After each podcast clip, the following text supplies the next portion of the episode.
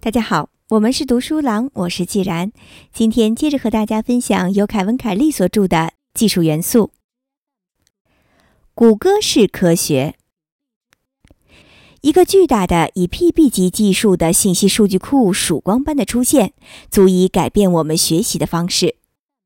科研工作的传统方式需要构造一个符合已有数据的假说，或者依靠这个假说来寻找新数据。现在，这个数据库里有大量观测数据。为了让我们能够展开下阶段的观测，什么理论能充分的解释它们呢？可被证实的是，数量惊人的数据足以跳过理论部分进行预测观察。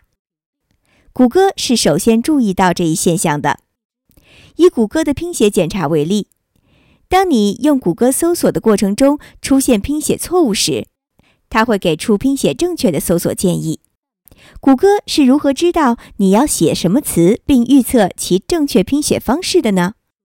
这并不是因为它有正确拼写的理论或掌握了拼写规则。事实上，谷歌对拼写规则一无所知。相反，谷歌运行的是一个非常庞大的数据库。该数据库显示的是任何单词的给定拼写观测数量。这些数据记载了诸如多少人在想说 yes 的时候意图拼写字母 y 之类的数据。谷歌的拼写引擎完全由这些数据点而非英文的正确拼写概念构成，这也是同一系统可以矫正任何语种拼写错误的原因。事实上，这个通过研究海量数据的理念被谷歌运用在了其翻译项目中。通过匹配大量人工翻译材料，谷歌翻译可以进行英译法德译汉。例如，在训练其法英翻译引擎时，谷歌录入了大量英法双语版的加拿大文件。谷歌翻译引擎没有语言理论知识，尤其是法语，也没有人工智能翻译。相反，它有的是不计其数的数据点。这些数据点聚集了各语言之间由此及彼的数据链接。一旦你调整好了这个翻译系统，它就可以将一种语言翻译为另一种语言，而且翻译效果还不错。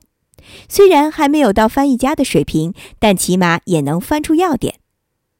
当你访问一个中文网站的时候，你能知道在英文中它大概是什么意思。谷歌研发负责人彼得·诺维格曾经对我吹嘘道：“我们中文翻译引擎的相关工作人员中，没有一个会说中文。整个翻译工作与中文理论和对中文的理解毫无关系，重要的只有数据。如果你可以学会如何拼写一门语言，但对其拼写规则和语法一无所知；如果你能学会如何翻译几种语言，却缺乏所译语言语法的理论和概念，那么在这种缺乏理论的情况下，你还能学会什么呢？在本月《连线》杂志的封面文章中，克里斯·安德森探索了这样的想法：也许你可以在对理论一无所知的情况下搞科学。在当下的世界中。大量的数据和应用数学取代了能够施加的其他每一种工具，涵盖了从语言学到社会学的一切人类行为理论。忘记那些分类学、本体论和心理学吧。谁知道人们为什么在做他们所做的事情呢？重点在于他们在做这些事情，而且我们可以以前所未有的高准确度追踪和测量他们。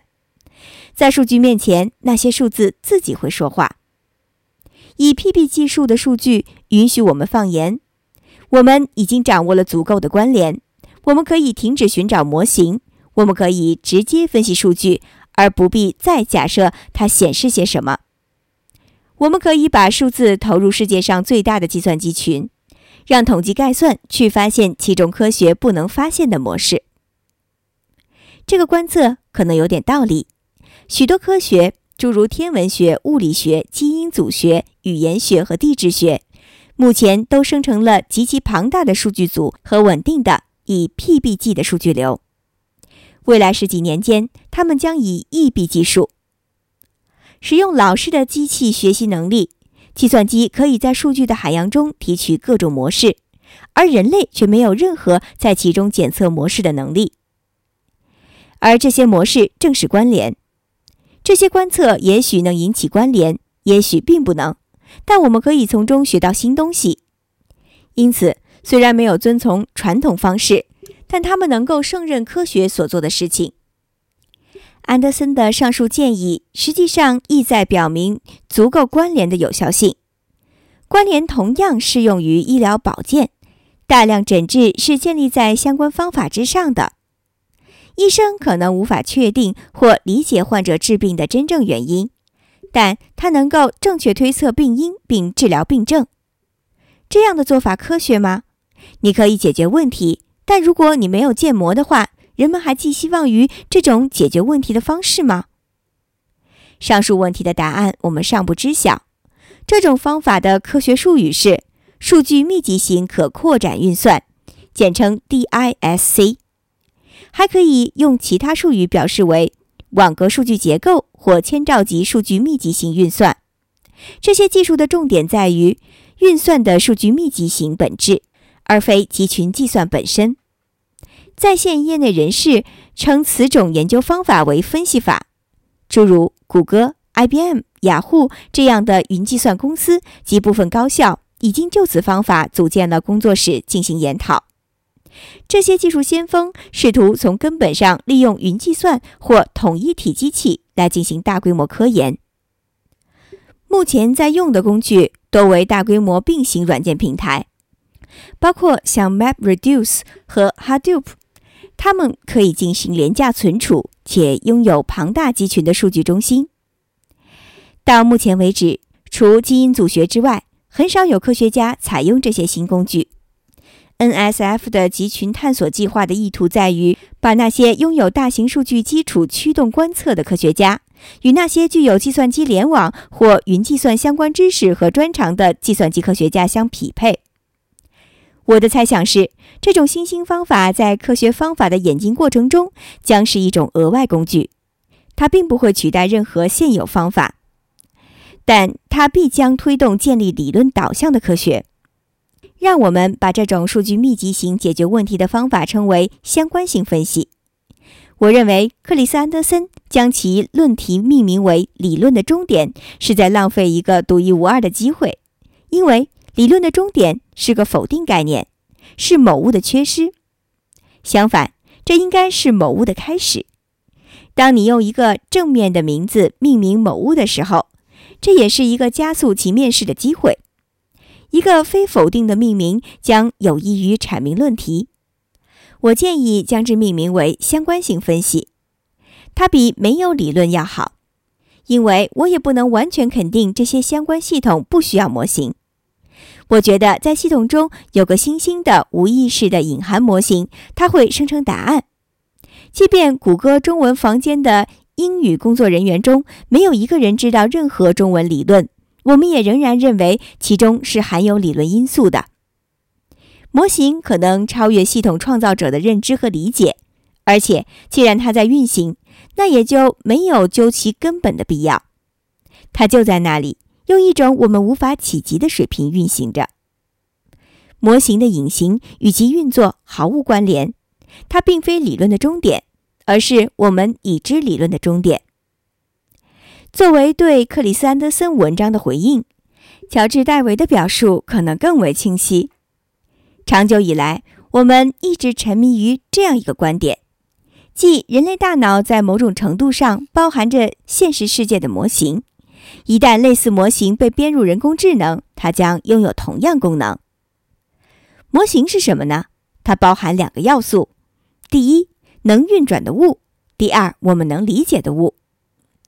不管是谷歌还是谁，这些大型的分散式的 PB 级的创造，都正在试图用运转的还不错，但我们不必了解的方式把握着现实世界。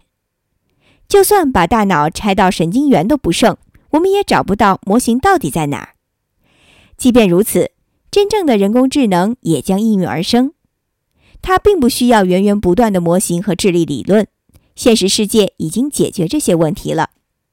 在任何可能的定义下，超维或类似统一体机器之类的东西正在开始思考，尽管这既不意味着他在以我们的思维方式进行思考，也不等于我们能够理解他们的思维方式。克里斯·安德森暗示的是，能够从事科学以及杰出商业的人，将不仅能够直接读懂自然，同时还能找出路径读懂超维。集中成千上万的数据点，用统一体机器运算，并给出相关答案。乔治·戴维所建议的这种新方法，不单可以用于科研，同时也可被视为与新型科学家沟通的方式。这些新型科学家可以在我们无法掌控的超级数学领域的抽象水平上创建模型。迄今为止，相关性分析或者谷歌式科学主要被应用于诸如语言翻译、市场行销之类拥有庞大数据的领域。我们的集体在线生活正是这无法计算的数据的来源。随着我们对自然的观察和测量达到全天候，随着各种传感器和探头的激增和实时监测的展开，科学也将进入超技术学领域，并可被相关性分析的新工具轻而易举地处理。在这个新领域中，我们会得到一些我们不理解但可解决问题的答案。这些答案是局部认知吗？亦或是一种不同的认知呢？也许认知和结果都高估了数字科学。传言，巴勃罗·毕加索曾这样说过：“计算机的问题在于，它只给你结果。这些数据驱动的庞大关联系统会给出很多结果，当然，它们都是好的，但这也是他们唯一能给我们的东西。给我们好答案，正是超级电脑所做的事情。”在云计算的未来世界，完美的答案将成为一种商品，而问些好问题则成为非数字科学的唯一价值。二零零八年六月二十八日。